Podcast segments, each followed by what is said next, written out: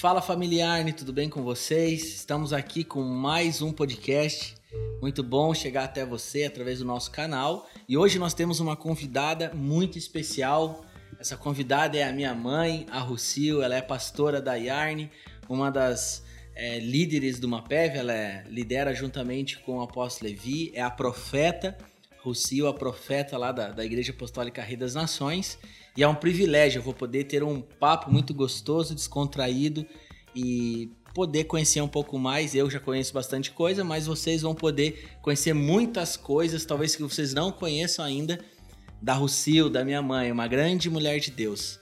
Mãe, seja muito bem-vinda. Vamos bater um papo, vamos falar de Jesus. Olá para todo mundo. O que eu gosto de conversar talvez o assunto principal é sobre a vida de Jesus. Não, não talvez não. É, é. o assunto principal na minha vida é a conversa sobre a vida de Jesus na minha vida, né? Amém. E, e a gente aqui no podcast a gente sempre começa fazendo uma pergunta para os convidados, né? Se você puder é, falar um pouquinho a, como você conheceu a Cristo, qual era, como, como era o ambiente da sua casa, onde você nasceu, para a gente entender como você conheceu a Jesus e começou a tua caminhada com Cristo. A minha história, eu sempre digo que dá vários livros, né? É, eu ainda não encontrei pessoas que viveram tantas coisas tão intensas, é, desde a infância como eu vivi. Algumas viveram alguns, algumas coisas, mas eu, a minha, o, o meu nascimento já começou tu, turbulento. Meu pai é alcoólatra, de família pobre, pobre, pobre, e a minha mãe de família é, rica, vamos assim dizer. Escolheu casar com um homem pobre porque se apaixonou, mas ele é alcoólatra.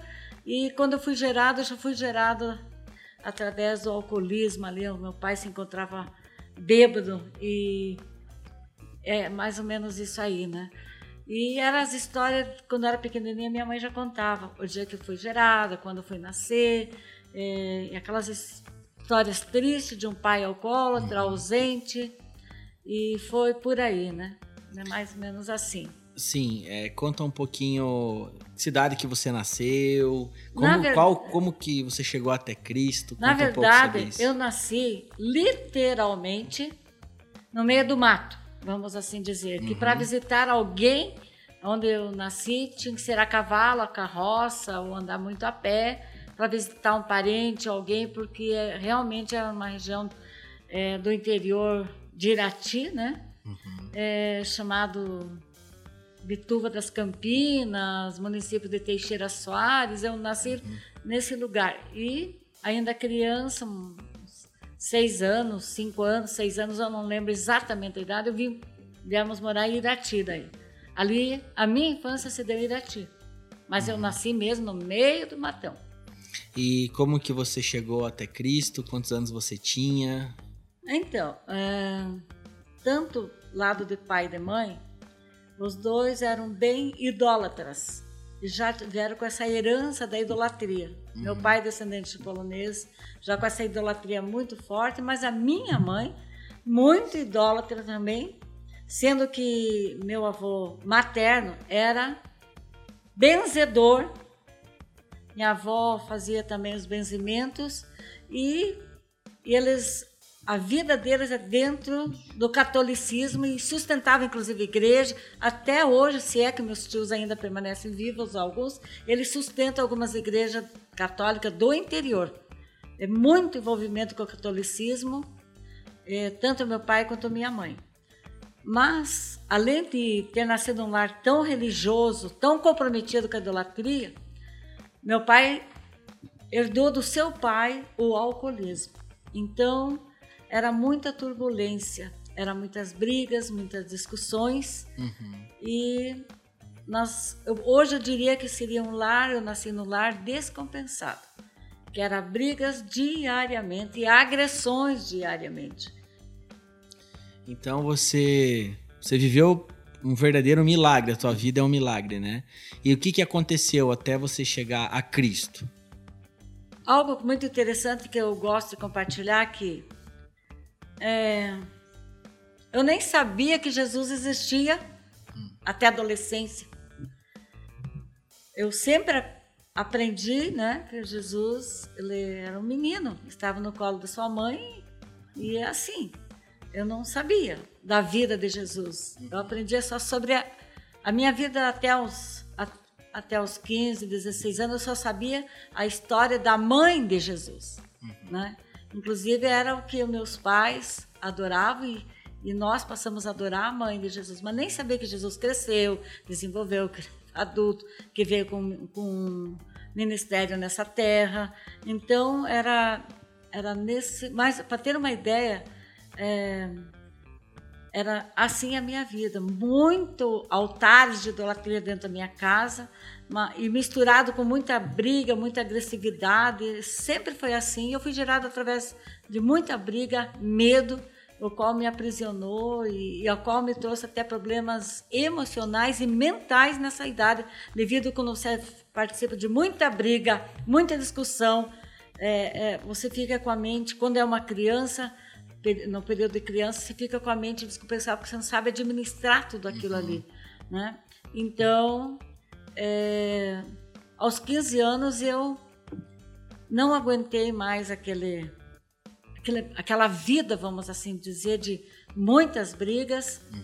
e eu fugi de casa aos 15 anos. E uhum. trouxe junto com a minha irmã, digo trouxe porque eu fugi de Irati para Curitiba e trouxe uma irmã mais nova do que eu, com 14 para se ver livre daquele tipo de vida. Olha o que, que um ambiente é, de briga, de discussão é, gera, né? Então você veio para Curitiba como uma fuga, né? Você precisava deixar de viver naquele ambiente terrível, você queria viver, você queria ser feliz. E conte então, daí você chegou em Curitiba e como que as coisas aconteceram? Foi muito interessante porque nós fizemos o endereço de, uns tios meus que moravam aqui. E daí tem um, uns episódios até encontrar os tios. Uhum. E ficamos assim, eu fiquei dos 15 aos 18 anos é, trabalhando em casas de família, de babá, uhum. e tentando. Mas o que de tudo isso é que eu quis esquecer essa família. Eu quis esquecer o sofrimento, eu não queria mais saber dessa família, principalmente do pai. Porque o pivô de todas as brigas, de todas as discussões, sempre era o pai, né? Então eu queria esquecer daquele pai, queria esquecer da, daquela família, do sofrimento e tentei buscar a paz em, fora, né, da, da família. Entendi. E, e, Aí como que você conheceu Jesus? Você tinha quantos anos? O que, que aconteceu na tua vida que você teve encontro com o Senhor? é muito interessante que eu trabalhava numa pizzaria e estava com 18 para 19 anos e numa, numa das tardes que eu estava na pizzaria chegou um senhor todo fardado com uma roupa do, da aeronáutica que queria falar com meu patrão. E quando ele perguntou para mim: cadê seu patrão? E eu respondi: ele está ali. Ele olhou para mim e disse: olha, mo moça, não faça o que você está pensando em fazer. Eu pensei: meu Deus, esse aí é policial, tem alguma autoridade. O que, que eu fiz de errado? Será que ele veio me prender? Fiquei tão apavorada. E ele disse: não faça aquilo que você está pensando em fazer, porque tem alguém que ama você. E esse alguém chama-se Jesus Cristo. Eu, naquele exato momento, é. É como se fosse uma espada fininha que entrou, entrou no meu coração e eu fiquei sem paralisada, sem ação, reação, vamos assim dizer, e pensando ao mesmo tempo sem responder ele, mas pensando: tem alguém que me ama? Porque eu nasci num lar onde não tinha amor, só tinha briga, discussões. Então eu não conhecia o amor até ali. E ele me, me disse que tinha alguém que me amava e que era Jesus. E, e ele disse: Não faça o que você está pensando em fazer. E naqueles dias eu tinha pensado, eu estava com um pensamento suicida mesmo. Uhum. Porque não, a minha irmã já tinha casado e cuidado da vida dela, e eu estava sozinha, vivendo uma vida sozinha, numa capital, sem família nenhum. E triste, com, hoje eu diria com depressão, na época não se usava esse termo. Uhum. E eu, várias vezes eu pensava em suicídio. E ele falou: não faça aquilo que está pensando em fazer. Eu estava pensando em tirar a vida. Uau, forte. E, e aí como que as, a coisa começou a desenhar, né? Daí você se converteu e... Olha, foi tão forte. É, o nome desse, dessa pessoa era, eu creio que ele não é vivo mais, Pedro Martinez, ele era um coronel da aeronáutica, era amigo do meu patrão, ele era cristão. Ela foi tão forte, foi tão forte que eu não pude trabalhar mais aquela noite. Eu tive que chegar para o meu patrão e dizer assim: eu preciso ir embora, porque eu não sabia lidar com aquele sentimento novo, com aquilo tudo novo que estava acontecendo comigo. Uhum. É, era tão forte que eu, mas era muito bom também, era tão maravilhoso, tão bom, era uma mistura de muitas emoções, muitas coisas, que eu fui para casa e pensei o seguinte: eu não vou dormir essa noite, porque se eu dormir e se eu acordo outro dia sem as, essa coisa maravilhosa dentro de mim, eu vou acordar do mesmo jeito que eu estava anterior a esses sentimentos, essas emoções. E ali eu passei a noite inteirinha acordada para não sair aquela uh, coisa gostosa que estava dentro do meu coração. Uhum. E, e, e, e até o dia de hoje eu permaneço a mesma experiência daquele dia. E ali eu me converti essa pessoa voltou, ela disse: Eu vou voltar a conversar com você, e realmente eu desejei cada dia que ela voltasse ao meu trabalho, ela voltou, me evangelizou, trouxe Bíblia para mim. E o primeiro dia que fui na igreja já me converti no primeiro dia. Uhum. E antes da gente dar uma sequência, saber como que é, é, você chegou né, a amadurecer mais em Deus, crescer na igreja, casar. É, tem uma coisa que acontece muito nesses dias, né? Você era jovem, né? Você era bem jovem. Muito jovem. E eu, como seu filho, eu escutei, né, a minha infância, adolescência toda, muitas histórias. E uma das coisas que você sempre pontuou, né? Você colocou que a sua conversão foi genuína. E antes de você se converter, você mentia. Quando você se converteu, não mentia mais. Antes de se converter, praticava isso, isso, isso. Quando você se converteu, você não praticou mais. E hoje eu, eu vejo né, uma, uma, geração com uma dificuldade grande de caminhar com o Senhor, fala que se converteu, mas infelizmente a gente não vê muitas vezes a evidência que foi salvo, que teve encontro com o Senhor. Como que você enxerga tudo isso? Pode soltar um. Ah, a minha conversão, eu até hoje achei muito poucas pessoas que tiveram uma, uma conversão igual a mim.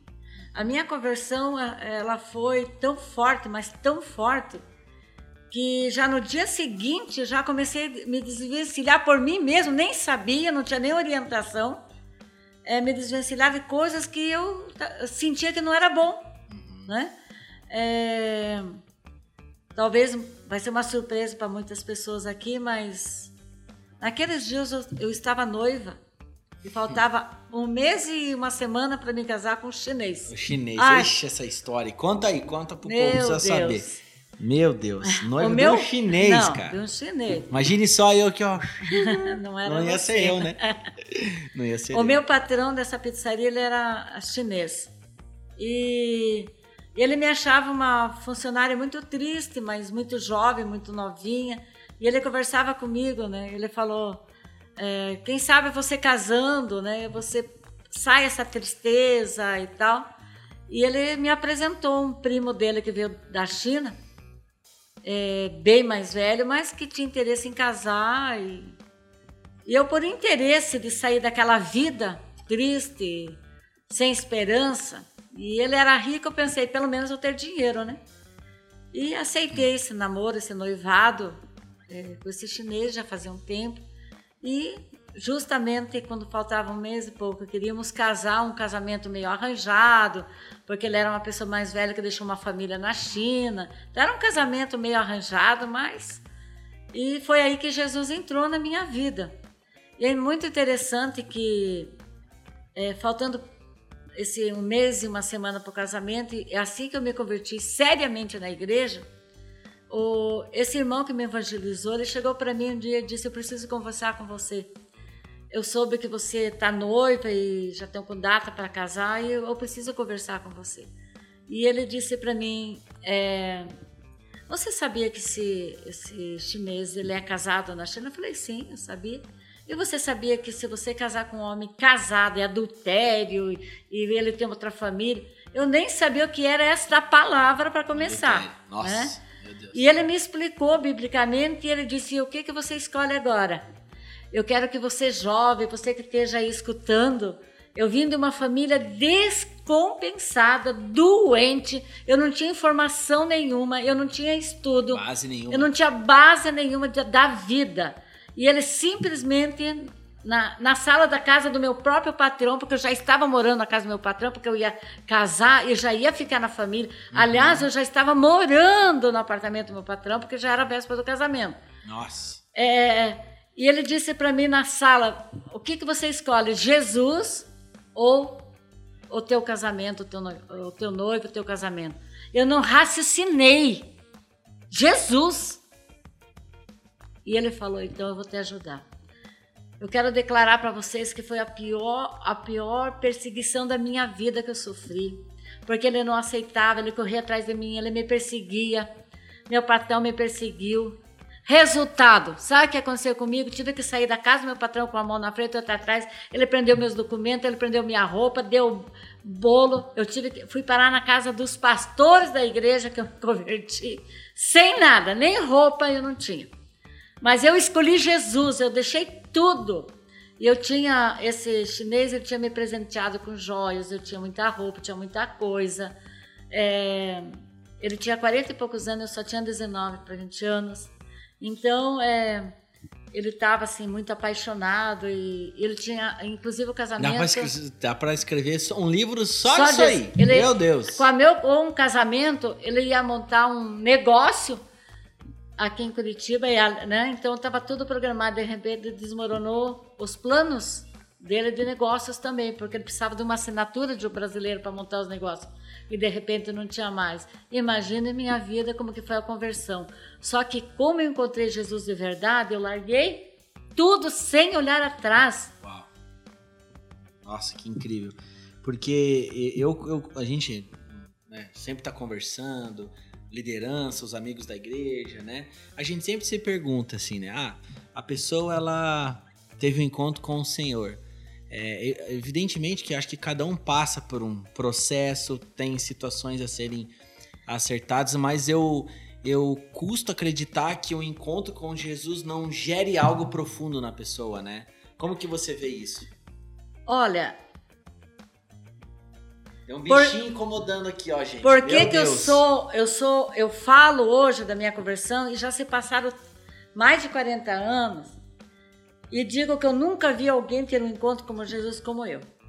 Eu fiz loucuras depois que eu me converti, mas eu fiz loucuras em seguida, né? Eu perdi tudo, eu perdi trabalho, perdi emprego. Eu não sou aposentada hoje, com a minha idade que eu tô, porque meu patrão me roubou tudo. Todos os meus documentos, eu perdi todos os meus documentos. Ele, todo o tempo que eu trabalhei, ele não, não pagava, não, não tinha assinado, assi- a carteira era falsa, tudo era falso.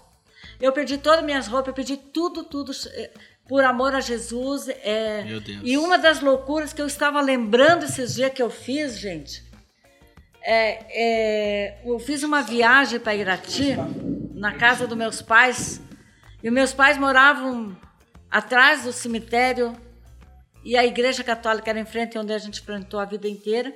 Só que tinha uma casa do lado da igreja católica que era das beatas da igreja católica, das pessoas que cuidavam da igreja católica, é, que viram a gente crescer nas, a- a- ali, é, fazer todos primeira comunhão, fazer tudo ali. Então tinha essa casa ali. E quando eu cheguei na casa da minha mãe, eu, eu fui falando para ela de Jesus.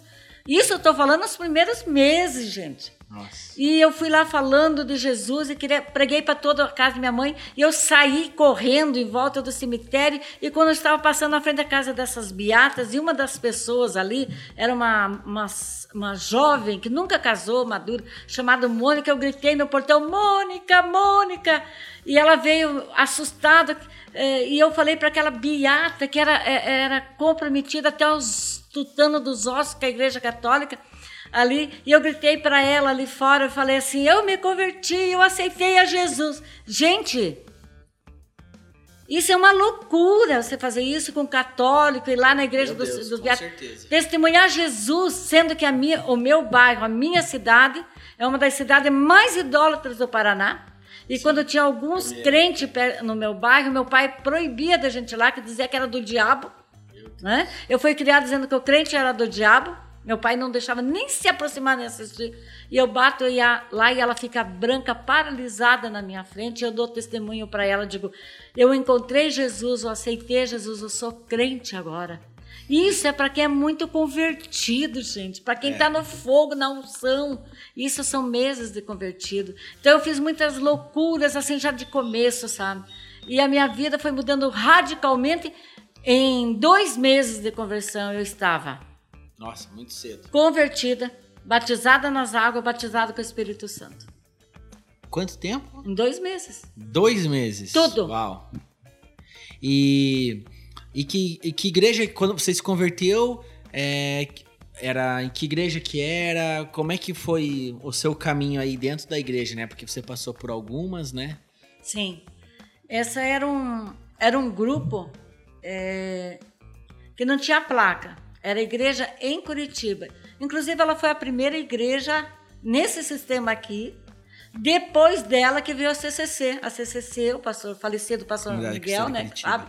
Foi na nossa casa para aprender com o meu pastor. Os movimentos da- das comunidades, é, né? das comunidades. Em Curitiba ela foi a primeira. Ainda tem um grupo que permanece até hoje aqui. Então, tão diferente de muitas pessoas, você se converteu e é, você já começou numa igreja com uma visão um pouco mais aberta do evangelho, né? Porque a gente sabe que tem várias denominações, é, igrejas, é, né, esse, que- esse era um, é um- esse grupo com essa visão sem placa, sem Ah, nome. entendi. Era a igreja na cidade, então dava nome da igreja da cidade. Tá.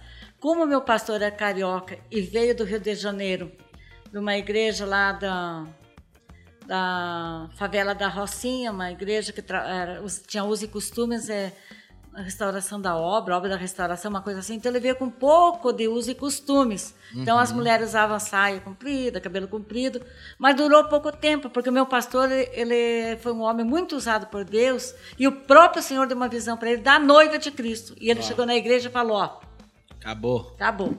Então eu vindo, eu já é muito interessante. Nós estamos tem alguns ah, uns mover do Espírito Santo agora, é, que está acontecendo agora em- nessa geração, nesses tempos agora. Quando há 40 e poucos anos atrás, nesse grupo nós éramos conhecidos em Curitiba toda. Vocês nem sonhavam em existir. É, a, a igreja da adoração, o grupo da adoração, as pessoas iam lá para ver o que estava acontecendo na adoração. Já se dançava, meu Deus! Tinha uma irmã chamada Arleta, ela dançava lá, né? E, e- e era um violãozinho só, não tinha instrumento nenhum, era dentro de casa. E esse irmão Pedro, que me evangelizou, ele tocava violão e todo mundo cantava, cantava em línguas estranhas, era um mover. É, eu nasci nesse mover, eu nasci Uau. nesse fogo. Faz sentido, né? Agora faz sentido, que você é bem... Eu, É ligada no 540, Sim, né? meu pastor, é, há 40 e poucos anos atrás, ele começou dentro de, um- de uma reunião, é, de- assim, é, começava assim a adorar, assim, cada um podia cantar ali junto. E, e ele vem, e ele vem saltando. Isso é 40 e poucos anos atrás, meu pastor começou a cantar na época. Nossa. E ali foi se espalhando. É muito interessante isso. Nossa. Não é coisa nova assim, as pessoas pensam que é. Não! Isso já se cantava há 40 e poucos anos atrás. Meu pastor foi tomado pelo Espírito, ele dançava, ele cantava, e ele veio saltando pelos montes, sabe? Então as pessoas podiam cantar ali. Ó, até me arrepiou agora. As pessoas, se você tivesse um culto, recebesse um cântico novo, você podia cantar e todo mundo cantava com você. Era.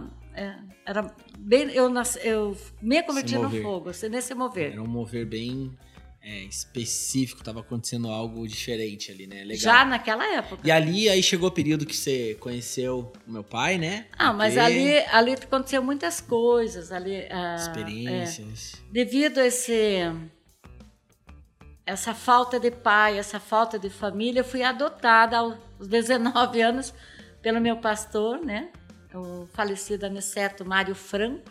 Uhum. e pela sua esposa Nilza. Né? Eles já tinham é, cinco filhos biológicos e vários adotados. E naquele mês estava casando uma adotada, então eu entrei no mês daquela que estava casando, foi adotada por eles.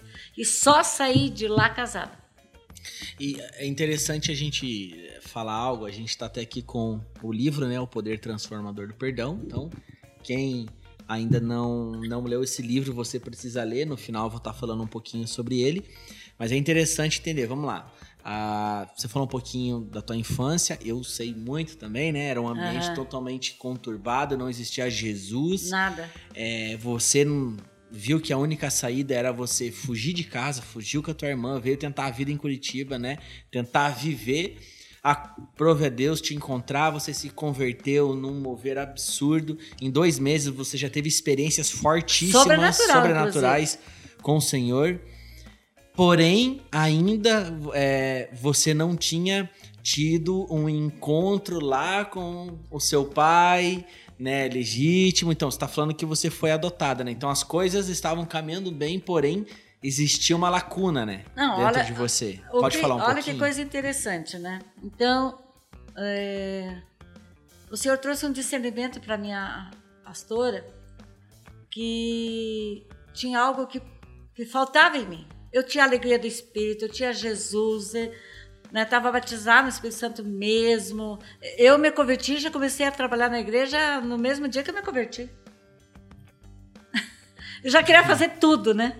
Então eu já estava ali naquele movimento. Então ela falou: Mas o que que está acontecendo triste? Vamos falar da tua família. Eu falei: Não tenho família. É claro que o Espírito Santo tinha falado para eh, mostrado para ela que eu tinha. Ela disse: Não, você tem família. Eu disse: Mas eu renunciei essa família. Desde o dia que eu saí da minha casa, eu não, eu não, eu renunciei a essa família. Não, não tenho pai, não tenho mãe, não tenho nada. Agora eu tenho a igreja, eu tenho vocês. Então, é, eu estou muito feliz com essa família nova. Essa família verdadeira. E ali, mal eu sabia que ia começar um processo na minha vida, né? Mas é muito interessante falar que entre a minha conversão e esse processo do perdão demorou bastante. É. Não é mágico, não é, sabe, as coisas não acontecem do dia para a noite. É um, foi um processo de uma administração do Espírito Santo na minha vida e ela mostrando para mim, não, mas, você, mas aquela é tua família. Mas eu não aceitava no meu íntimo aquela família. Porque eu renunciei. Porque quando a gente quer renunciar a alguma coisa ou apagar alguma coisa na sua memória, se você trabalhar muito, você apaga. Uhum. Sabe? Mas o Espírito Santo vai trazendo a luz. E eu, como eu disse no início, eu fui na, na casa dos meus pais evangelizar, eu preguei para eles, mas no meu coração, é, no, no, minhas emoções, eu não queria mais aquela família, porque me tinha me feito muito mal. E muitas vezes a gente acha porque evangelizou, porque deu uma Bíblia, que está resolvida uma situação. Eu também achava que estava resolvida uma situação.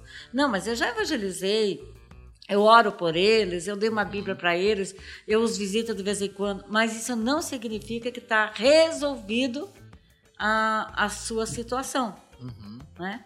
Então passou um, um, bastante tempo, eu não lembro quantos anos assim, mas foram alguns anos em que eu achava que estava tudo bem por ir lá de vez em quando visitar, né, por orar, né?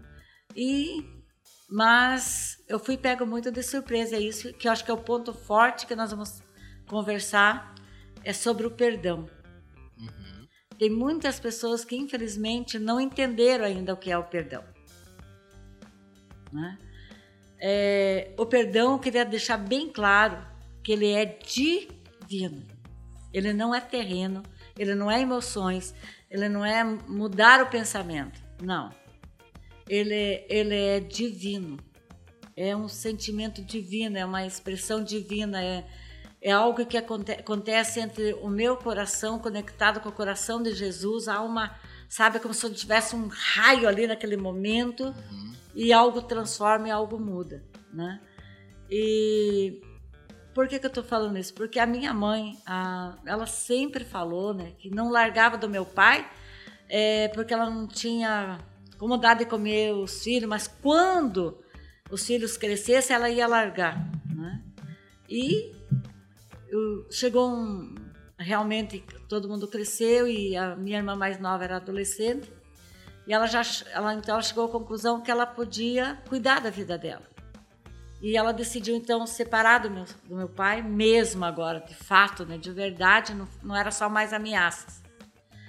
E, e ela quis assim é, reunir a família, os filhos, junto com alguns advogados, para ela fazer uma separação e conversar sobre é, é, tudo, tudo aquilo que ela estava decidindo. E ela pediu para que os filhos fossem, então, eh, na casa dela e pediu para uma das minhas irmãs vir na nossa casa para contar o que aconteceu, que botou ponto final no casamento dela. E essa minha irmã veio nos visitar, estava em casa só eu e meu o pastor, né? E ela veio e disse assim: "Olha, Rosil, a minha mãe, a mãe mandou trazer um recado que ela vai se separar porque o pai bateu nela porque agora acabou, agora não dá mais, e tal dia ela quer tal reunião, e é para você ir, todo mundo vai lá, e, e acabou. Mas quando ela falou a palavra, o pai bateu nela, foi, é, acionou uma chave que estava adormecida, esquecida. É como, sabe, naquele exato momento que acionou, veio na minha, na minha, nas minhas emoções a dor do sofrimento quando via meu pai batendo minha mãe, quando via tudo. Assim, eu falei, o quê? Acionou. É como se eu voltasse ao passado, lá naquele ponto de origem, né, das brigas, das dores. E eu disse, o quê? Esse homem teve coragem de fazer isso com, ele, com ela ainda? Porque eu vou, vou viajar, vou lá, eu vou falar mesmo. É a mãe que quer que todo mundo vai poder falar tudo, né? E sofreu com ele. Eu falei, eu vou falar, porque por causa desse homem eu não tive uma boneca, por causa desse homem eu não pude estudar, por causa desse homem eu não pude dormir, por causa desse homem eu não tive família, tudo por causa desse homem, esse homem, esse homem. Ela falou, é isso mesmo, vamos lá, vamos detonar com ele, vamos, acabou, a mãe vai ter Meu que ser Deus. feliz. Eu falei, é isso mesmo. Nesse exato momento, você acha que eu lembrava que eu era cristã, que eu tinha Jesus? Não. O que falou alto foi as minhas emoções, os meus sentimentos de dor que estavam congelados. E ela foi embora alegre, né, com a minha decisão de ir e tal. E quando ela fechou a porta do apartamento, meu pastor falou: Russi, o que, que é isso? Quanto ódio do seu pai. Eu falei: Ódio, pastor? Eu? É, você está com muito ódio, com muito raiva do seu pai, não é assim. Eu disse: É, porque ele não foi seu pai. Queria que fosse o senhor sofrendo no lugar dele. Ele falou assim: Ah, minha filha, vem aqui, vamos conversar. Eu fui pro quarto, me ajoelhei do lado da cama. Nós ficamos. Olha, eu vou chutar quase duas horas ali chorando e ele, e ele ministrando e dizendo para mim: na época não se falava em cura interior, libertação, nem, nem do diabo não falava essa palavra na igreja, nas pessoas. Era estava longe, mas o meu pastor conhecia a palavra. Então ele ia citando a Bíblia, ia citando a palavra. E tudo que ele citava é pastor, é porque o senhor não sofreu, pastor. Eu tinha todas as armas, os argumentos. Todas as respostas todas, na ponta da língua. Né? Mas ele ali, sabe? Parecia que era, era eu, pastor, do meu lado, e o céu aberto, assim, era um canal ali. E o pastor dizia, olha, mas lá na cruz, eu digo, na cruz, pastor? O senhor não sabe esse homem. Ele tem que pagar cada choro da minha mãe. Ele tem que pagar todo o sofrimento de todos os filhos. Meu todos Deus. os filhos têm problema. Porque minha irmã mais nova fez tratamento psicológico. Porque eu não sei o Meu pastor não desistiu dali. Até que meu pastor teve uma luz. Ele disse: Espera um pouco. Você sabe como teu pai foi criado? Hum. Gente, isso 40 e poucos anos atrás. Deu um um start. Eu falei, sim. Então, fala um pouquinho. Eu chorando ali, né? Diga, ah, ele foi criado abaixo da agressão. O pai dele era bêbado igual ele, o pior. E ele saía com o machado para tentar matar minha avó, os irmãos deles dormiam tudo na roça. Ele falou, tá aí, pronto.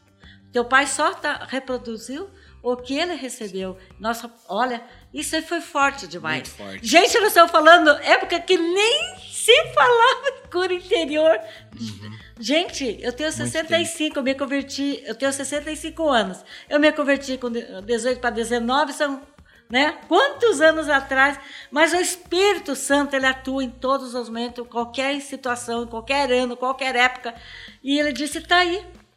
O teu pai não, não, não pode te dar amor porque ele nunca recebeu amor. Ele recebeu pancada. Ele, ele, não, ele, ele tinha que dormir no meio do mato.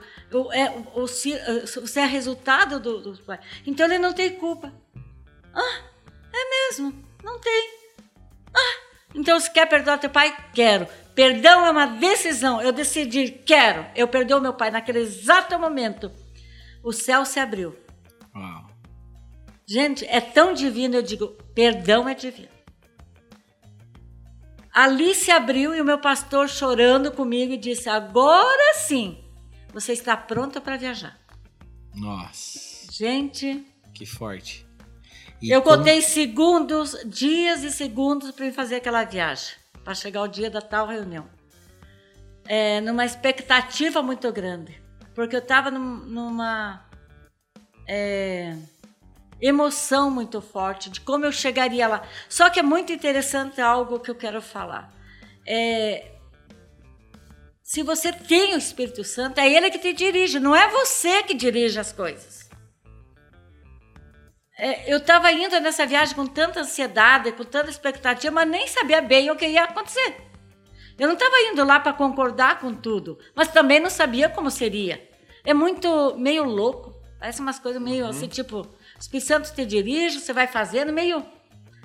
Eu só sabia que eu queria ir, que eu estava muito alegre, que eu não contava em segundo, não, eu não via a hora de sair do hospital. Eu era, enfermeira, trabalhava no hospital, fui pegar um, um ônibus e viajar para aquele dia X. Faltava poucos dias entre a minha experiência e outra. E eu fui cabeça do meu pastor. Eu lembro que eu fui no ônibus, eu queria que aquela viagem chegasse rápido.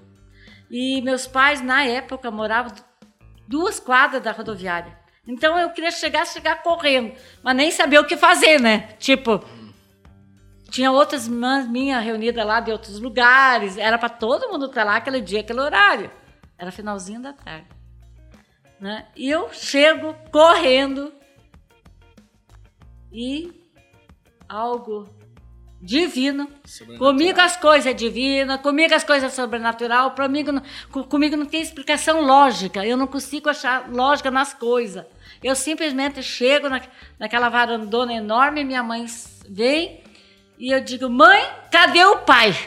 E ela por que, que ela ficou pasma? Por que, que ela ficou mais branca do que ela era? Porque eu nunca cheguei e disse, mãe, cadê o pai? Porque eu não me interessava onde estava o pai. Porque quantas vezes eu cheguei lá e estava no bar, por mim que ficasse no bar? Quantas vezes eu fui encontrar ele até perto do bar? Por mim não interessava onde ele estava. E, e, e, e, ela estava acostumada a isso, que nenhum filho se interessava, não era eu. Ninguém queria saber dele. Então, e ela disse, o que, que você quer com teu pai? Eu digo, eu quero falar com ele. Espírito Santo, porque nem eu sabia o que eu ia fazer. O Espírito Santo faz milagre, ele faz coisa extraordinária. E, e, e, olha, eu quero dizer que ele faz tudo fora do padrão. Tudo que o homem planeja é homem, é natural. É... E, e nisso, ela parada na porta da cozinha, aquela varandona enorme, porque era um asilo abandonado, um desativado, não é abandonado, desativado. Meus pais moravam naquele asilo e cuidava daquele lugar lá. Então era tudo muito grande lá. E na cozinha, na, no fogão, lá na cozinha já tinha duas irmãs minhas fazendo bolo de chocolate para comemorar até a reunião para destruição do meu pai. Meu e elas Deus. lá, oi. E a mãe disse: então vou chamar teu irmão. Chamou meu irmão é, é, pequenininho, Tico, disse: vai chamar teu pai. Ele estava numa roça plantando, nesse lugar era muito grande. E vai chamar ela parada. Olha a cena eu parada perto da porta, minha mãe literalmente na porta, minhas irmãs lá com o bolo de chocolate, pasma. Parou o céu, parou o céu naquele momento, parou o tempo naquele momento. Não é o céu, parou o tempo. É como se fizesse assim, virasse a chave, parou. Daqui, quando meu pai começa a vir sujo de terra da rocinha que estava mexendo, meu irmão correndo atrás, porque ninguém sabia. O meu pai não sabia dessa reunião. Minha mãe tinha programado escondido entre as filhas. Ele não sabia nem por que, que uma está aparecendo, outra aparecendo, né? O resto eram menores, as crianças. E ele chega todo sujo e, e ele olha para mim. O que, que você está fazendo aqui? Principalmente eu que fui de Curitiba para lá. O resto moravam perto. Uma morava em Ponta Grossa, acho que na época, eu não me lembro bem detalhe, a outra morava por, por perto. Eu olho para ele, todo sujo. Naquele exato momento, o tempo espiritual parou. Eu olho para aqueles olhos azuis da cor do céu, ele todo sujo de terra. Eu digo, pai, olha só. Gente, quem fala que usa a nossa boca, aprenda, eu quero compartilhar com você, deixa o Espírito Santo te usar, falar por você o que ele faz é perfeito. Eu disse, pai, eu comprei uma passagem de Curitiba aqui para te dizer que eu te amo. Ai, meu Deus! Eu nunca falei isso para ele na vida. Ele nunca me falou, nunca minha mãe falou, nunca ninguém falou, porque essa palavra não existia na minha casa. A na minha casa era palavrões, ô oh, seu isso, seu aquilo. Mentir, a mentira na minha casa era a verdade. Ela, ela virou a verdade. Quando uma pessoa mente, mente, mente, mente, é a sua verdade. Ela nunca mais consegue mudar. Então, eu te amo. Que é nada. Era pauleira mesmo, era uhum. quebra-pau. E de repente eu olho para ele e ele nunca ouviu dos filhos. Quer dizer, ele nunca ouviu, eu nunca falei, ninguém falou. E ele começa a chorar. Ele levou o maior impacto da sua vida. E eu disse, pai, quero te pedir perdão. Hum. Oh, meu Deus, como assim? Ele foi o mal. Ele, ele, ele, ele que quase acabou com a minha vida. Quase, quase matou minha mãe a faca que, N vezes. Deixou todo mundo dentro de mental. Tudo, uma, tudo louco. Era uma casa de louco. Como assim? Eu pedi perdão. Digo, pai, eu quero te pedir perdão por eu não ter sido a filha que o senhor desejou e planejou. Nossa. Ele passou mal. Agora imagina minhas irmãs paralisadas com o bolo de chocolate na cozinha. Meu Deus. A minha mãe muda. E ele simplesmente não aguenta nem falar e saiu chorando. E naquela noite ele não voltou para casa, ele dormiu no Uau. mato. Uau. Foi muito forte para ele. Muito forte, escutou algo que jamais. Ele nunca escutou dos seus pais, da sua família, ele nunca escutou. Uhum. Eles são sobreviventes, não morreram porque Deus, Nossa. né? Mas eles, eles sofreram a vida inteira. E, e o meu pai herdou do pai dele que o pai dele herdou, que o meu avô, o meu bisavô veio da Polônia, se instalou aqui em Curitiba, em Araucária, e daqui surgiu toda uma família polonesa idólatra e alcoólatra. Uma herança espiritual. A herança espiritual ninguém escolhe, ela vem de bônus com você. Você não faz força para ter aquela herança, ela vem. E veio com meu pai herança do álcool, beber para esquecer, sofrimento, idolatria. Então, o que, que ele tinha para dar para nós? Era isso: idolatria, bebida, briga. Só isso. Ele não tinha amor, ele nem sabia o que era, não experimentou. Sabe o que aconteceu? A única palavra que eu me lembro que as minhas irmãs falaram: Você quer comer? Hum. Eu disse: Quero. Então eu comi alguma coisa, não comi o bolo de chocolate. Eu comi alguma coisa. Eu fui deitar. Ninguém falou comigo. Eu também não falei com ninguém. E outro dia, cedinho, eu levantei, peguei, peguei o primeiro ônibus sem dar tchau para ninguém e voltei para Curitiba. E a minha mãe separou do meu pai, largou ele e ele virou, ficou doente, virou praticamente um mendigo.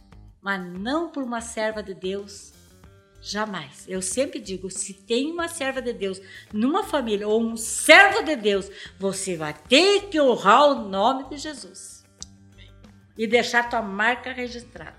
Sou servo do Senhor. E servo do Senhor é para levantar, para restaurar, para curar, para sarar. Tudo é o contrário do que a gente vê por aí. Amém. E uma das. Eu, eu costumo dizer que a mensagem central de Jesus era arrependimento mas em seguida ele falou muito sobre perdão, né? Perdão, perdão, perdoar os inimigos, perdoar, perdoar, perdoar. E ele é a própria expressão, né, do perdão. A gente vê também o que aconteceu na cruz e como o perdão, né, como o próprio livro fala, né, o poder transformador do perdão, como o perdão ele é importante na vida de todas as pessoas, principalmente também quem está com Cristo, né? Quem é cristão, porque a gente vê ah, um cenário hoje da igreja, eu queria que você comentasse um pouco.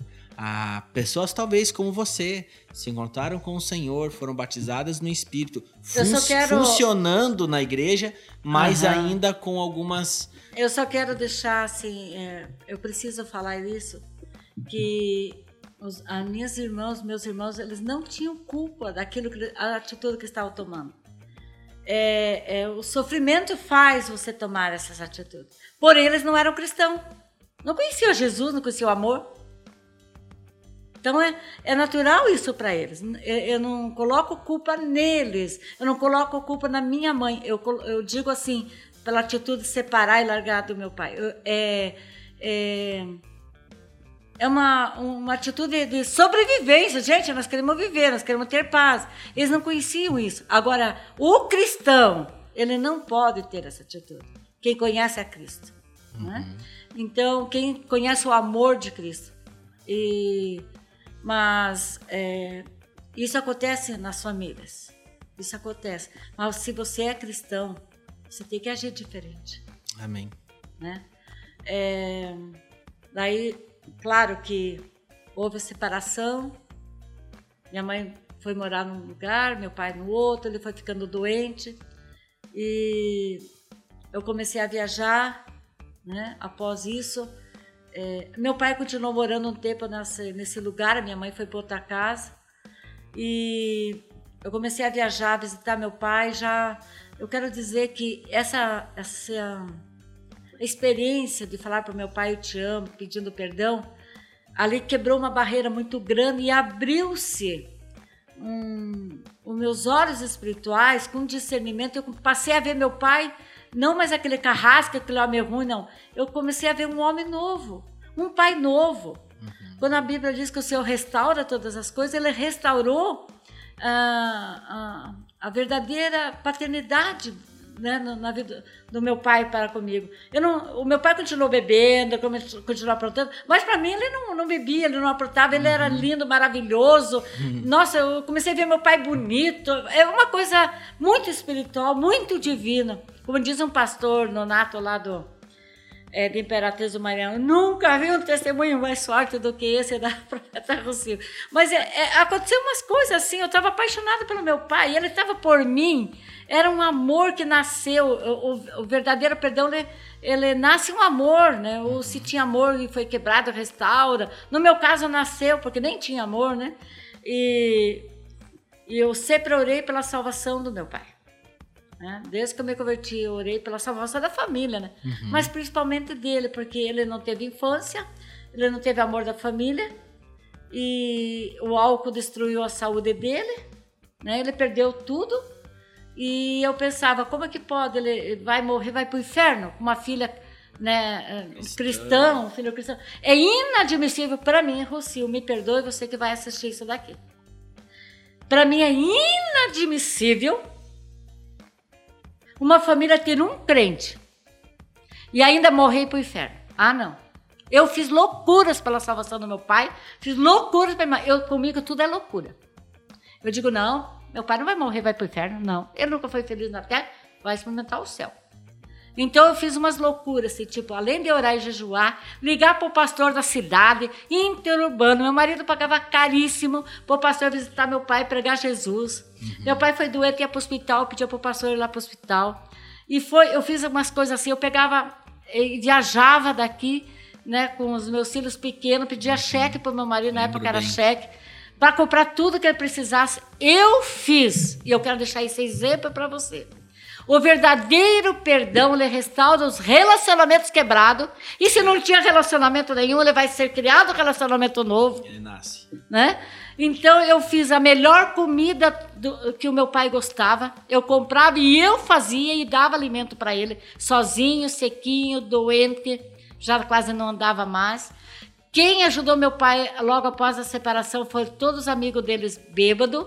Ele tinha muitos amigos bêbados. Os bêbados se unem, Um protege o outro, os bêbados iam dar comida para meu pai, os bêbados levavam tudo para meu pai, mas eu sempre orei que eu queria meu pai são sem o, o álcool. E ele, e ele, nesse período aí que você tá falando, eu me recordo bem, eu tinha por volta dos 7 anos. Você tem fotos com você Isso. junto com ele, meu pai. Ele tava literalmente abandonado, Abandonado. por toda. Né, tanto minha avó, todos Todos. os familiares, e você estava em Curitiba, né? Era uma situação bem delicada. Tem pessoas que falam assim: ah, eu, eu, eu perdoei meu pai, eu perdoei minha mãe. Tá. Se você não levou um presente, se não fez a melhor comida, se você não abraçou, se você não chorou, se você não dormiu coladinho. Gente, o verdadeiro perdão é, é tão divino, é tão divino, que ali não, você esquece que teu pai tem cheira mal, você esquece que eles são pobres, que são feios. Você tá ali amando, sabe? Assim que Jesus faz conosco, quando nós chegamos com ele, nós chegamos tudo destruído, acabado, que não sobra nada. Ele nos abraça é aquele abraço de amor, nos constrange tanto que a gente vai mudando sem nem saber por quê. É o amor, né? E eu, eu, eu chegava, eu, levava de Curitiba sacolas e malas, com toda a roupa cheirosa. E eu cortei, a- eu, eu dava banho no meu pai. Gente, a minha mãe disse que nem quando eu nasci meu pai me pegava no colo, mas eu dava banho no meu pai. Eu fazia a melhor comida, levava a roupa, tudo, mas orando e pedindo a salvação dele. E é claro que esse final tinha que ser um final feliz. O meu pai se converteu comigo. E quando eu chegar no céu, eu vou encontrar o Senhor Jesus primeiro, vou ver o trono. Mas o meu pai estará me recebendo. Amém. Aleluia. Olha, Muito não é forte. porque é bêbado, porque teu pai, tua mãe, teu irmão, teu cunhado, não sei quem. Não é porque é drogado. Não é porque é analfabeto. Não é porque não é nada. Não importa. Importa o amor de Jesus. E o amor de Jesus constrange, ele, ele toca no coração. Não, ninguém pode contra o amor. Praticar o amor é o verdadeiro perdão. E ele restaura os relacionamentos. Se não tem relacionamento, ele cria. E meu pai viveu, né, depois da conversão dele, uns meses com sem álcool, consciente e passou para o Senhor, né? E eu lembro de uma. Assim, eu me recordo bem, né? Que a gente fez uma viagem para aquela cidade. Tava eu, você pegou eu, a Lígia. Eu tinha uns 8 anos, 9, eu não vou me recordar muito bem, mas acho que era em volta disso, por volta disso. É, e você, é, é, o, o vô não tava mais na. A gente foi algumas vezes numa casa, um casarão abandonado no centro de Irati, assim. Aonde era o asilo, perto onde era o asilo. Mas assim, parecia aquele cenário de filme de terror, assim. Até porque a prefeitura guardava muita coisa de carnaval lá. e Lá era Isso. tudo para guardar Era, tipo, tudo a prefeitura. largado. Ele tava num quarto junto com um monte de coisa, tipo, É. abandonado, assim, Sim. numa cama. Eu lembro muito bem disso. Era, eu não tinha muita noção daquilo ali, mas hoje Aham. faz sentido. Eu lembro que teve uma outra vez que ele tava numa casa próximo da casa da avó. Foi aonde foi construída uma casinha para Isso, ele. foi construindo uma casinha. Mas quando a gente chegou lá, eu consigo me lembrar, assim, era um cenário também Terrível. totalmente precário. Ele tava sem comer quando a gente chegou lá, não lembro. Eu acho que você se recorda disso. Na verdade, colocaram ele nessa casinha nova tirar daquele casarão perto da minha mãe, perto dos alguns filhos. E como ele estava muito debilitado e, e não conseguia sair muito da cama, porque já estava fazendo até as necessidades na cama, deixaram ele do lado de uma janela e o sol bateu e queimou um lado do rosto dele, né? E não, não tinha lâmpadas algumas peças, o banheiro precisava funcionar uma caixa. Então deixaram ele ali e a minha mãe, ela ela já está morta. É, ela, nunca, ela decidiu no coração dela não perdoar meu pai. Ela falou que nunca visitaria ele após separação, nem no hospital, nem na casa, mesmo morando perto. E eu, esse dia eu fui realmente com o Du lá e a, e a Lígia. E eu cheguei muito animada e fui correr na casa dele. Daí eu voltei e falei, mãe, é, é, a minha mãe pediu, e infelizmente a dor dela é tão grande, mas a gente entende uma mulher que sofreu a vida inteira, né? é, Violência doméstica, é, é, perdeu toda a sua, a sua vida emocional, eh, tudo, né? É, por causa de um amor que ela escolheu, né? Um homem assim, é, os- é, o- idó- idó- além de idólatra, al- alcoólatra. É, então, ela- o sofrimento dela fez com que ela prometeu para ela e para os filhos. E ela falou isso para mim, que ela nunca queria ver meu, o, meu pai vi, nem vida nem depois de morto. Então, ela, como o terreno era grande, eles fizeram uma casinha nova, né, na, uhum. numa na outra parte do terreno, terreno, porque era de esquina, então podia ter tinha uma outra entrada. Fundo, assim. E a única coisa que ela fez um pedido, uma exigência, que fizesse uma cerca de madeira, com as madeiras bem encostadinhas, mas tão alta, tão alta, que ela não queria ver a cara dele na porta da cozinha. E eles fizeram uma coisa horrível, aquela cercona que da casa dela você não podia ver, só via um brau da porta da cozinha. Uhum. Não ver a cara dele morando do lado na cerca. E quando ela me, me contou isso, eu disse, mãe, meu Deus, como assim? E, e ela disse, não, teu pai não, eu não. E eu chorei. E eu, os dias que eu fiquei ali, eu chorava e dizia, mãe, perdoa meu pai. Ela jurou que nunca, ela jurou para a família. Nunca Sei que talvez alguma das minhas irmãs vão ver isso, né? Uhum. Talvez elas não sabem disso, só eu sabia e eu estou revelando um segredo hoje aqui porque ela pediu para mim não contar na época, porque ela tinha combinado com os filhos isso, uhum. né? E, enfim, eu todos os dias que eu fiquei ali, eu fiquei chorando, dizia, mãe, você mora do lado, mãe. Mãe, pelo menos um café pro pai. Ela assim, então tá aqui, leva esse café. Daí eu levava o café lá, né? Daí eu voltava e dizia, mãe, deixa eu levar pelo menos um prato de comida. Ah, agora vai tratar teu. Mãe, deixa eu levar, mãe. Mãe, você não, sabe como será o seu, o, o, seu futuro, mãe. Perdoa, mãe. Tem que perdoar, Jesus. E fui.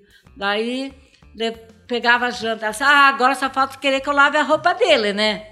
Eu digo, mãe, ele é seu esposo, mãe. Porque meus pais separaram, mas nunca se envolveram com outra mulher. Uma coisa de bom eu herdei dos meus pais é casamento é um só para o resto da vida. é cultural na, na, na família. Entendi. Do, meus pa, do lado do meu pai e da minha mãe. Então, eles nunca se envolveram com nem uma outra pessoa e se manteram assim até o fim da vida. E quando estava terminando os dias, eu vir embora, eu estava sozinha, a Du e a, Lígia estavam brincando fora. Eu estava sozinha com meu pai no quarto e eu escuto passos entrando. É, e eu disse: Meu Deus, quem será que está chegando, né? Assim, ninguém ia na casa do meu pai. Né? É, e quando, para minha surpresa e para surpresa do meu pai, ela parada na porta com uma cuia de chimarrão, porque ela sabe que eu gostava e gosto até hoje. E ela disse: Ah, eu vim ver se vocês querem um chimarrão. E ele falou: Maria! Ficou paralisado. O que está fazendo aqui, né? O que você veio fazer aqui? Por quê? Ela nunca tinha visto meu pai desde a separação. Ela nunca tinha visitado o hospital, ela nunca nada. Nem a casa ali que já estava um tempo morando. Daí, não, eu vim ver e tal. Eu quero resumir dizendo para vocês que eu vou, viajei e voltei de lá para cá.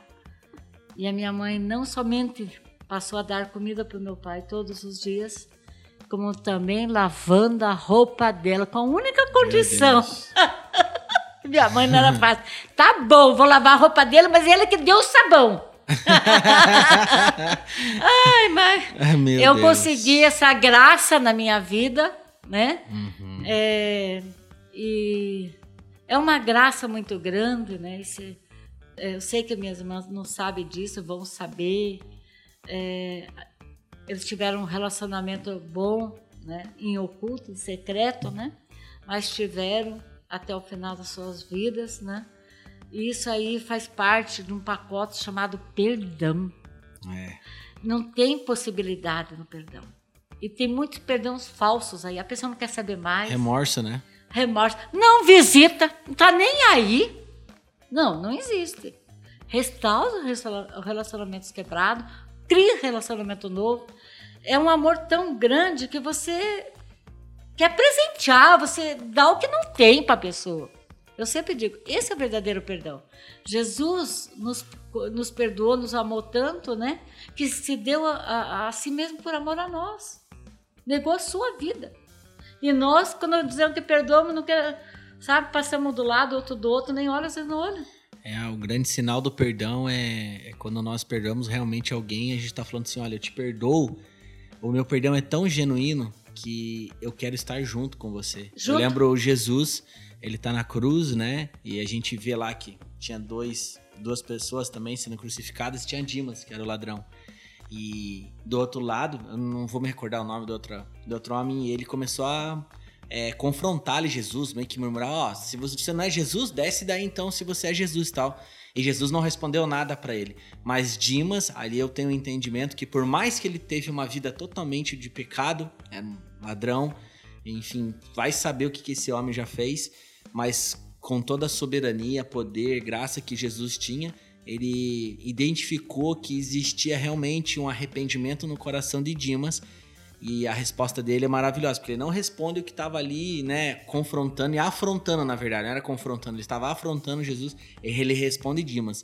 Né, ele fala assim, né, pai, é, Jesus, né, por favor, né, é, em outras palavras, está falando, me perdoa, né, Sim. né, pelo que eu fiz. E ele, Jesus fala, não, eu, eu costumo dizer assim, né, que Jesus inaugurou o céu com o ladrão. Então o que, que Jesus estava fazendo? É. Ele estava perdoando, mas o que, que era o perdão de Jesus? Eu te perdoo a tal ponto que eu quero você junto comigo, comigo. não longe. Então esse é o perdão, né? Eu escutei você falando até essa semana com uma pessoa, né? Não, perdão é isso. Você, você realmente perdoa, faça o melhor prato de comida para aquela pessoa e chame para ela sentar na mesma mesa que você. Isso demonstra o maior nível de perdão. Entendemos que tem sim um processo, como você falou, mas a decisão que você toma realmente ela abre os céus, né? Quando você toma uma é decisão é de perdoar, é divino, né? É. É, já me fizeram uma pergunta assim, ah, tá, mas você fala, perdão. Mas um, por exemplo, um abusador, né? Uhum. Um abusador, um ladrão. Eu, é, você fala em restaurar. Eu estou falando essa restauração familiar, uhum. igreja, amizades normais. Eu não estou falando do estuprador, não estou falando. Ele você tem que perdoar, sim. Mas você não tinha amizade com Até ele. Até para que ele, no, no, no, tempo apropriado, receba a graça e é, aceite Jesus. Ele, então na você, cadeia ou você não tinha. Um, um, é, você não tinha um relacionamento com ele. Você não uhum. tinha um relacionamento com ele. Você só vai liberar e pronto, acabou. É, deixa ele com Deus. Eu estou falando nos relacionamentos familiares, né? É, igreja. Existe muito falta de perdão dentro da igreja. É a prova de que você não leva o teu irmão para almoçar com você. Meu você não compra o presente no dia do aniversário e vai lá faz uma surpresa. Gente, perdão é prática, é ação. Uhum. Eu digo que perdoa, mas não olho, não me interessa, não quero saber. Não, não é perdão. É falso. É. Né? Então, é, Acontece às vezes você tinha uma amizade com alguém, aconteceu algo ali, quebrou essa amizade e da tua parte você tem que liberar perdão para a pessoa. Agora, se ela não quiser te perdoar, daí é uma questão dela e Deus.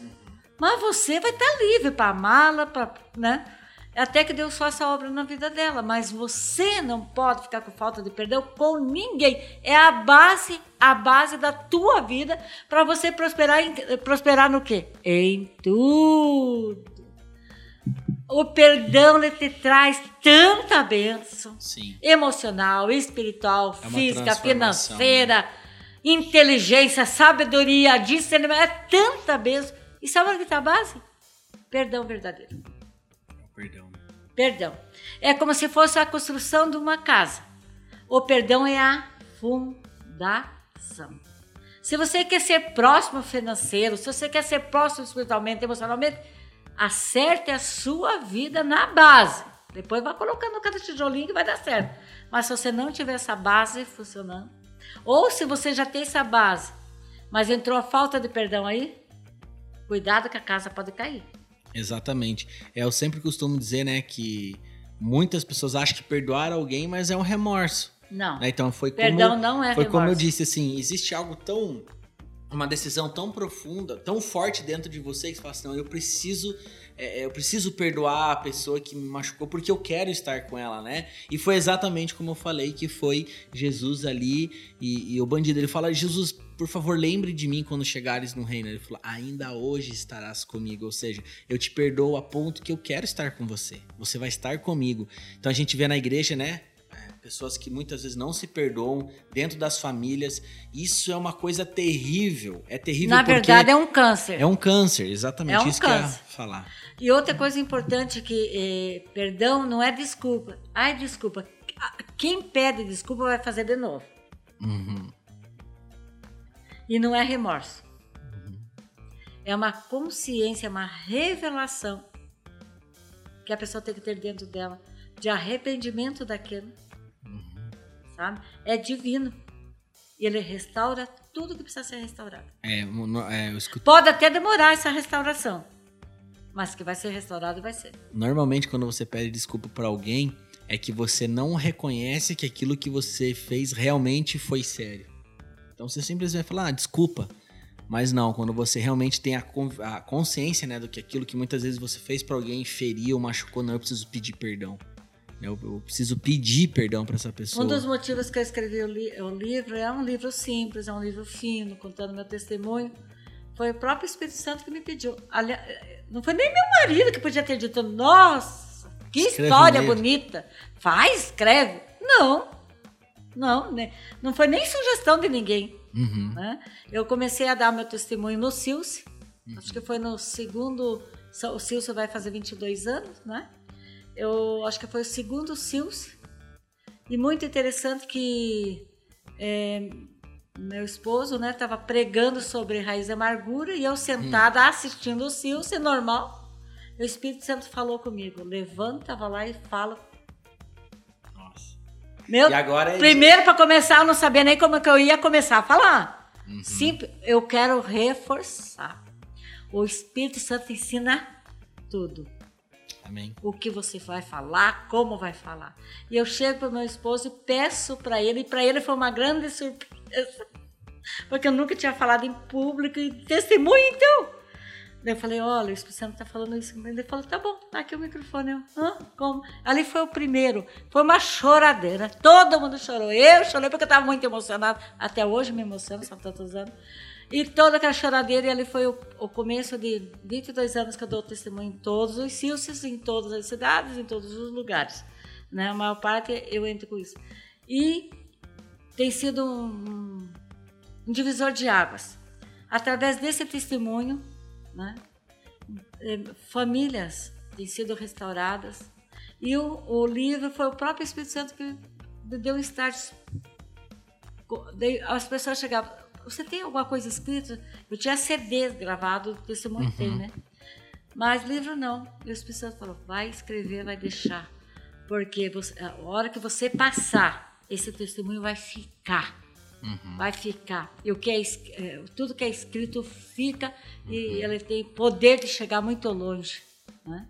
Então, é maravilhoso realmente e depois que você contou toda essa situação, né, com o seu pai e tal, com o meu avô, e você, você cristã, na igreja, pastora, né, casado com um pastor, à frente de igreja, é, você percebeu algo de diferente em você depois que você né, falou, eu te amo, é, pediu, né, perdão pro pai pela filha que foi, né? Então isso é, é lindo.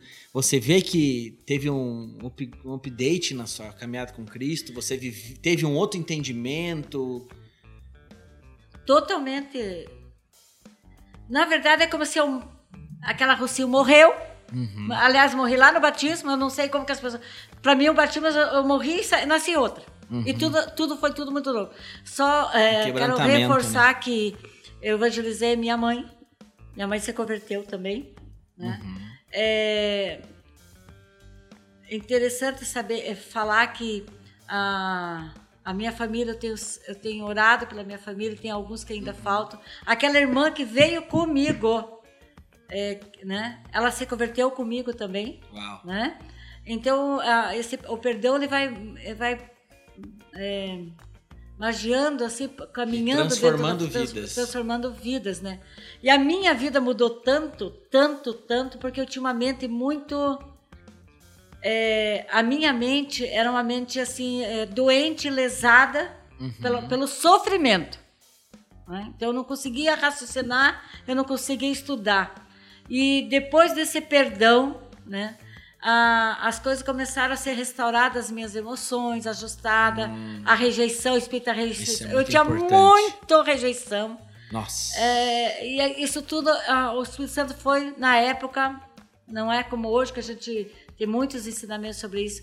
Ele foi ministrando a minha vida e eu fui, é, a minha mente foi, foi se transformando e eu voltei a estudar, eu, eu consegui né, a profissão através dos estudos, é, comecei a ler a Bíblia, ter discernimento.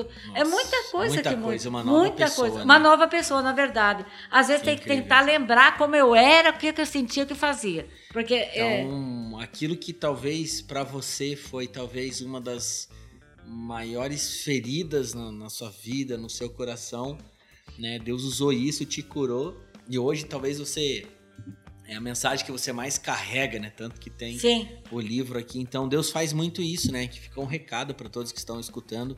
Não desanime. Talvez você está passando por situações difíceis. Parece que você olha para tua casa, para tua família. Que parece que não, não vai ter não jeito. Tem jeito. Tem mas jeito, tem sim. jeito. Acredito que Deus primeiro quer operar em você algo para que você possa tocar os demais e assim Deus fazer uma grande obra, né? Uma coisa que eu quero deixar, é, que é importante, né? Você que vai me assistir depois é o seguinte Aonde foi feita a ferida, você vai ter que voltar lá. Eita. Ai, só de pensar em voltar na minha cidade, voltar para aquela família, era dores de parto. Eu passava mal porque eu não uhum. queria. Uhum. Porque parece que aciona. Mas não tem outro jeito, você não pode fugir. Uhum. Aonde foi formada a ferida, lá que você vai ter que voltar. Lá. Vai, vai sair a casca, vai sangrar, vai doer, você voltar a falar daquelas coisas, vai ter que remover, eh, né, aquelas, é, remexer aquelas coisas. É uhum. horrível, dói, é chato, é ruim, é dor de parto. Se pudesse, sinceramente, se pudesse, fugir. Só que não tem jeito. Daí veio o Senhor, derrama do seu óleo de cura, cura, cela, pronto, acabou para uma nova vida incrível, eu acho, né, Jesus. Não dá para fugir. Não dá para fugir. Jesus está passando ali pelos piores momentos da vida dele, crucificação, e ele fala aquela frase famosa, né? Perdoa, Pai, né? Perdoa-os, Pai. Eles não sabem o que fazem, né? Então esse é um sentimento que o cristão tem que ter, né? por mais que seja difícil. Precisa buscar forças no Senhor, pedir para o Espírito Santo trazer um quebrantamento, um convencimento, a ponto da pessoa tomar uma decisão e perdoar. Porque muitas vezes aquela pessoa que nos ofendeu, nos machucou, ela não sabe nem o que ela estava fazendo, como foi não. o exemplo do teu pai. Tem um não exemplo, sabe. o exemplo que você trouxe do vô, né, do seu pai, é exatamente o a ilustração que aquele filme A Cabana traz, né, que a filhinha do, do homem que foi levado lá pra, pra cabana e tal, ela foi estuprada, acho que é, foi roubada, estuprada, enfim, e existe uma mágoa, um, aquele homem parece que ele morreu depois que aconteceu isso. E ele é levado lá num lugar onde foi encontrado vestígios da filha dele e tal. E aí tem toda uma, uma ilustração do filme que leva ele, é, Deus ali, entre aspas, né, mostrar a é, o que, que esse homem que estuprou a filha dele passou na infância, né? Que ele apanhava, enfim. Então é exatamente o que você colocou. Então você não tem que ter esse entendimento, né? É, é, às vezes a gente fala ah, o que Jesus faria, ah, o que Jesus faria, mas o que o Jesus da Bíblia realmente, não o Jesus que está na minha cabeça, o que Jesus da Bíblia faria, né? Era aquele que ia perdoar, com certeza. E é interessante que esse perdão com relação ao meu pai é, foi a, a, o ponto principal, a base, né? Mas depois é, desse entendimento, dessas experiências, eu fiquei chocada comigo. Uhum. Que de repente eu comecei a descobrir quanta gente que eu tinha que perdoar. porque todo, todas as pessoas que passam por rejeição, uhum. é, desde a infância, é, para ela todo mundo era contra ela. E de repente o Espírito Santo começou a dizer: não, não, você precisa perdoar a tua mãe. Porque você pensava assim, puxa, se a minha mãe tivesse feito isso. Não, você tem que perdoar a tua vizinha, você tem que perdoar a professora, você tem que perdoar. E eu quero dizer que até o dia de hoje eu sou testada no perdão. Eu nasci para perdoar. Ah. Nem que eu nem faça nada. Aliás, eu nem faço nada, mas tem alguém que se levanta contra mim, que não sei o quê, e ainda chega para mim e diz: Olha, profeta, assim, assim, assim. Daí na hora o Espírito Santo falou: É exercício, perdoa. Sim. Você entendeu? Então, eu, eu, de quando em quando dá aquele sinalzinho que, tipo, vamos ver Glória se. Né? Então, o perdão, na verdade, é um exercício diário em nossas vidas. Porque sempre vai ter alguém que não vai te entender, vai te compreender, que não gosta. E você só tem que exercitar perdão, perdão, perdão. o resto da tua vida. Perdão é estilo de vida. Hum. E quem decide perdoar é feliz, é alegre, Nossa. sabe? Eu, eu, eu, tenho uma vida resolvida. Ah, tá uhum. tá bom, meu irmão, você está perdoado de fato e de verdade. Vá lá e compra o presente e dá para ele. Vá lá, uhum. faz uma visita. Gente, perdão é prática. Não é blá blá, blá blá blá, blá blá blá, né? E existe algo tão demoníaco quando envolve a falta do, de não a falta do perdão, né? O não perdoar, na verdade, porque é como se a pessoa tivesse se colocando acima daquela pessoa que a ofendeu, né? É como se não, ela se coloca ela se acima. coloca, né? Não, eu, será que eu, eu sou tão sou bom? Deus. Será que é. eu sou tão bom o suficiente que não? Ela tem que me perdoar porque ela fez isso, isso, isso. Uhum. E tem um pensador, eu esqueci o nome dele agora, ele fala assim: se alguém falou mal de você, é, não reclame, porque com certeza você é bem pior do que aquilo que ele falou, né? Porque ele não te conhece ainda profundamente. Então, assim, é, é muito isso. A gente tem que olhar para nós mesmos, né? E, e olhar que realmente todos nós carecemos da graça do Senhor, da bondade do Senhor. Né? E lembrando que o, que o perdão é uma grande prisão na vida da pessoa no seu interior. Uhum. É, ela vai acumulando mágoas, vai acumulando a falta do perdão e ela mesma se aprisiona pela falta do perdão. Não é que alguém, que o diabo, não sei uhum. quem vai aprisionar, não. Ela se aprisiona, ela, ela cria essa prisão, ela se aprisiona Nossa. pela falta do perdão. E só ela, só ela tem o poder de abrir essa prisão. Perdoando. Perdoando. Se ela não perdoar, ela vai cada vez mais solidificando as grades dessa prisão, cada vez mais. E ela vai perder o melhor de desfrutar o melhor do Senhor aqui na terra. É. Né? Aquele que decide o perdão como estilo de vida, ele conhece cada vez mais a Cristo, né? Porque Cristo é o modelo de, de perdão, o perdoador. Então, cada vez que você perdoa alguém, você é, é, cresce em conhecimento, você cresce em intimidade, né? Com o Senhor. Pode falar. É... Lembrando, acho que os meus filhos são testemunha disso, meu marido, é que acontece às vezes algumas coisas tão fortes na minha vida. As, já aconteceu de, de na própria família acontecer coisas de quebrar meu coração. Assim, uhum. tipo, não acredito. Tipo, não acredito que ainda tiveram coragem de fazer isso comigo. Uhum. Coisas fortes, é, tipo assim, é, a pessoa fica com tanta raiva, porque o cristão, ele, cheio do Espírito Santo, ele provoca isso nas pessoas. É, a pessoa não sabe nem lidar com a unção que está no outro, com a bênção que está no outro, com a alegria que está no outro. E o inimigo se levanta. Né? E o próprio inimigo levanta, usa as pessoas da própria família para ter magoar, para ter, sabe? E, e, mas tudo isso aí é, serve como um exercício para você não esquecer que o maior perdoador é Jesus, que, é. recebe, que nos recebe do jeito que nós somos, nos perdoa todos os tipos de pecado. Não existe pecadinho, pecadão que pecou mais, pecou menos. Ele perdoa todos os pecados, lança no mar do esquecimento. Ele não lembra mais dos teus Meu pecados. Deus. Então, o maior exemplo para nós é isso. Então, pode chegar um assassino, pode chegar um bandido que tenha matado, se arrependeu, confessou, ele é perdoado exatamente naquele momento. O Senhor pega tudo o que ele fez, joga no mar do esquecimento e restaura o amor no coração dele. É muito forte isso daí. Muito né? forte. É, nós temos que a cada dia estar tá exercitando o perdão diariamente. Não guardar. E a falta de perdão às vezes começa com uma coisa muito simples. Uma indisposiçãozinha uhum. entre o marido e a mulher, ou alguém do, da igreja. E vira uma maguinha. Daquela mágoa vai tomando. Daqui a pouco está uma ferida. A ferida criou uma casca, nem dói mais. Daqui vem outra, quem vem outra. É, uma, é um alerta. Não a, deixa guardado nenhuma indisposição com ninguém da face da terra, nenhuma mágoa, vai até ele. A Bíblia diz: se tem alguma coisa com o teu irmão, e esse irmão é, abrange a tua vai até ele, o que, que houve? Olha, estou aqui. Se humilhe, uhum. né? Eu vou confessar aqui. Eu já pedi perdão. E não foi uma vez. Uma vez eu pedi em público, na frente da igreja, por algo que eu não tinha feito.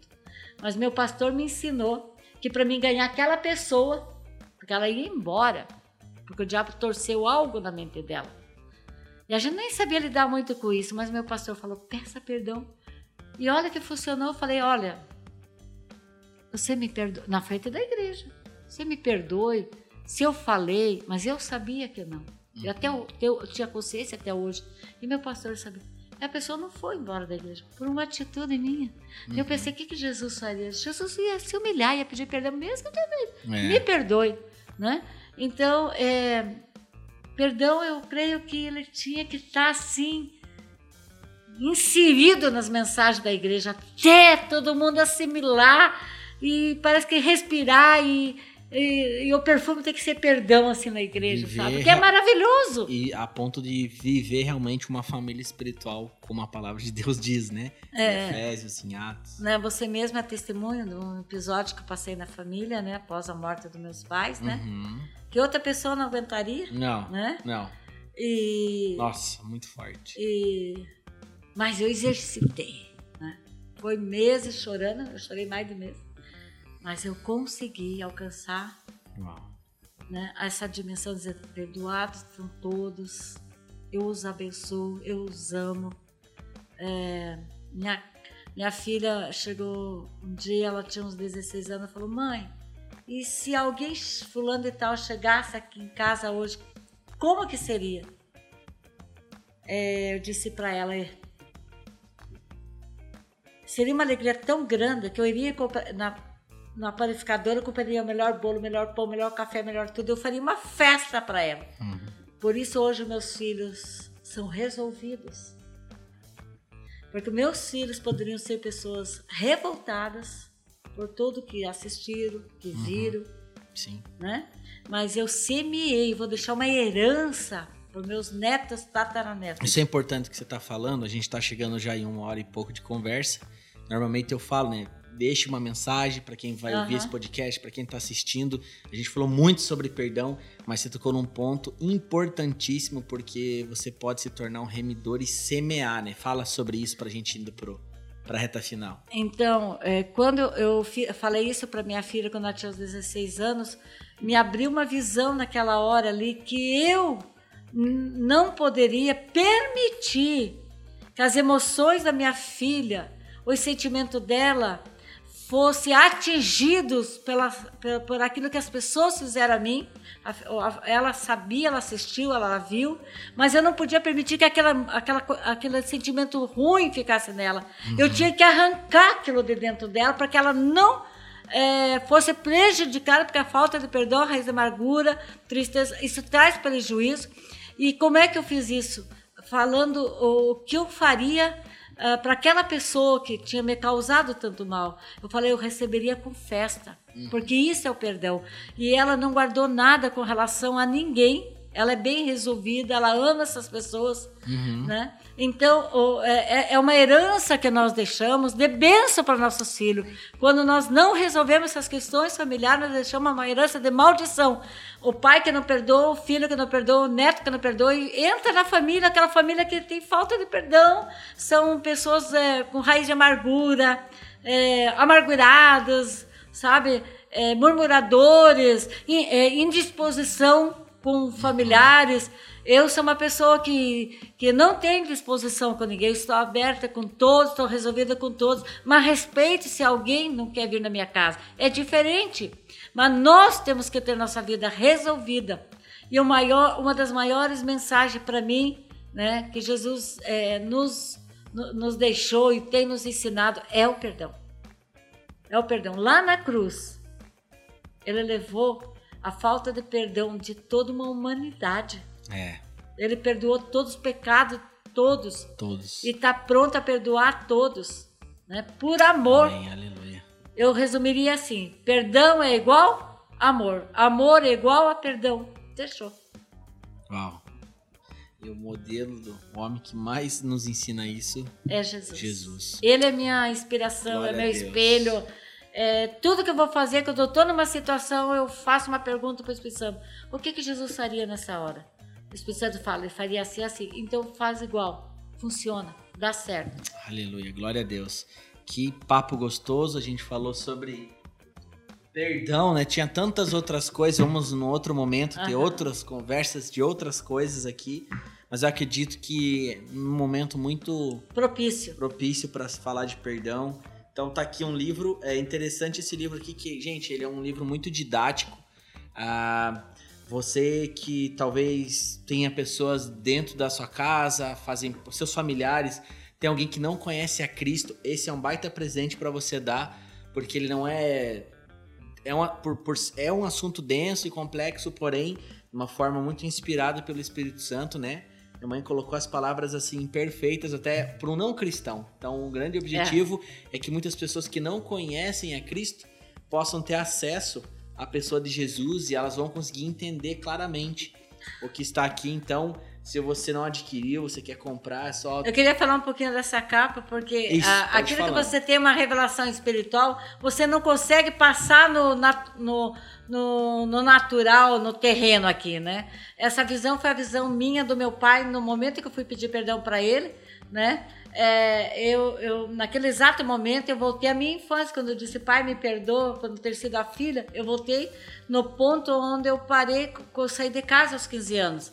Né? Então eu estava ali em frente a ele e naquele exato momento eu eu senti o coração de Jesus entre o coração do meu pai e o meu ali. E eu tentei passar isso para a pessoa que estava ali, mas é muito difícil. Mas é, é, entre quando há o pedido de perdão, tem o coração de Jesus que está os dois ali batendo ali, sabe? Ah. É, né? E para finalizar, é, eu fiquei muito feliz no último módulo do CMFL agora, uns dois meses atrás, né? Uhum. É, onde o casal sentado na frente. Estavam separados há seis anos. E cada um já tinha um companheiro. Mas o meu livro fez com que cada um deixasse seus companheiros e foi restaurado o relacionamento dos dois. O casal tá aí, o casal vai fazer o próximo módulo. Gente, o perdão, restaura casamento, relacionamento. E eles deram Amém. testemunho ali, acho que deve estar gravado no, na aula do CMFL, uhum. né? Que foi muito divino. Né? Esse livro, claro, que é de presente para o nosso amigo ali, né? Ah, é presente? É presente. Aí, Gente, quem quer participar da produção, quer, quer visitar, quer assistir aqui e as gravações, é, tem a oportunidade, caminho. ó, que já ganhou o nosso amigo Sérgio aqui, glória é, a Deus. Né? Glória a Deus. Amém, né? Mãe, toca aqui. Você é uma pessoa incrível que inspira, tem inspirado muito essa geração, né? São mais aí de. Você falou com 18 anos converteu, é pelo menos 47 anos aí. Eu não lembro se eu tinha feito 19 já ou estava fazendo 19. 47, 46, vamos, vamos chutar 19 vamos, anos. É, 45 anos de, é. de caminhada com Cristo e cada. Com o mesmo fogo, hein? Com o mesmo Fervor. fogo. Eu digo mais, cada vez mais, mais forte. Né? É, você é uma inspiração para uma, uma geração aí que eu sei que precisa muito desse fogo e permanecer fiel a, a, até o fim, a aliança que você fez com Cristo. E com certeza a gente aprendeu muito hoje sobre o perdão. Queridos, tem aqui as redes sociais a, de toda a liderança, de toda a equipe da igreja. Você, você quer adquirir esse livro aqui, é só você mandar uma mensagem para nós. Tem o site também, você pode fazer um pedido pelo site lá do Mapev, que é a outra plataforma que caminha junto com a igreja. Tem áudio também, escolas. se alguém Sim, desejar. Né? Tem o áudio também, mas eu acho interessante você adquirir esse livro, que ele pode ser talvez o maior presente que você pode dar para alguém que não conhece a Cristo, amém? Então, só entrar no site lá, www.mapef.com.br, você pode fazer esse pedido, ou até mesmo nos chamar nas nossas redes sociais, tem aí o Instagram, nós vamos colocar na descrição, Amém?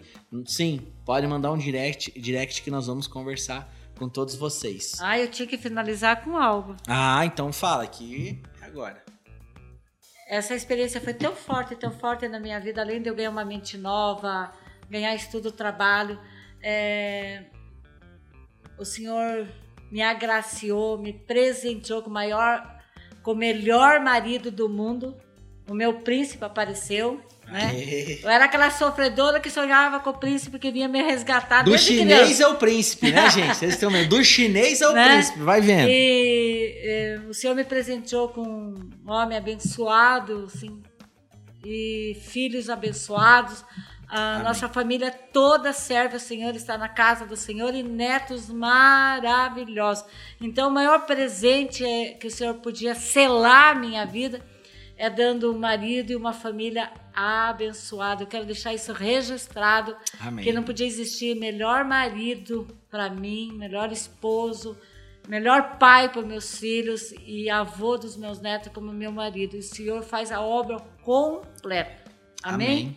Glória a Deus. Glória a Deus. Queridos, muito bom ter todos vocês aqui, que vocês possam compartilhar esse vídeo, esse podcast com o maior número de pessoas possíveis. Amém? Aqui embaixo tem as nossas redes sociais. Fiquem conectados conosco. Nós estamos sempre colocando novidades. É, você vai poder saber um pouquinho mais do que a gente está fazendo, do que acreditamos. Esse é um ano atípico, porém 2021 ainda é um ano extraordinário. Logo teremos mais convidados aqui. Deus abençoe a vida de vocês, a casa de vocês e nunca Amém. se esqueçam que todos nós somos filhos do Rei, o Rei das Nações. Tchau, Deus abençoe.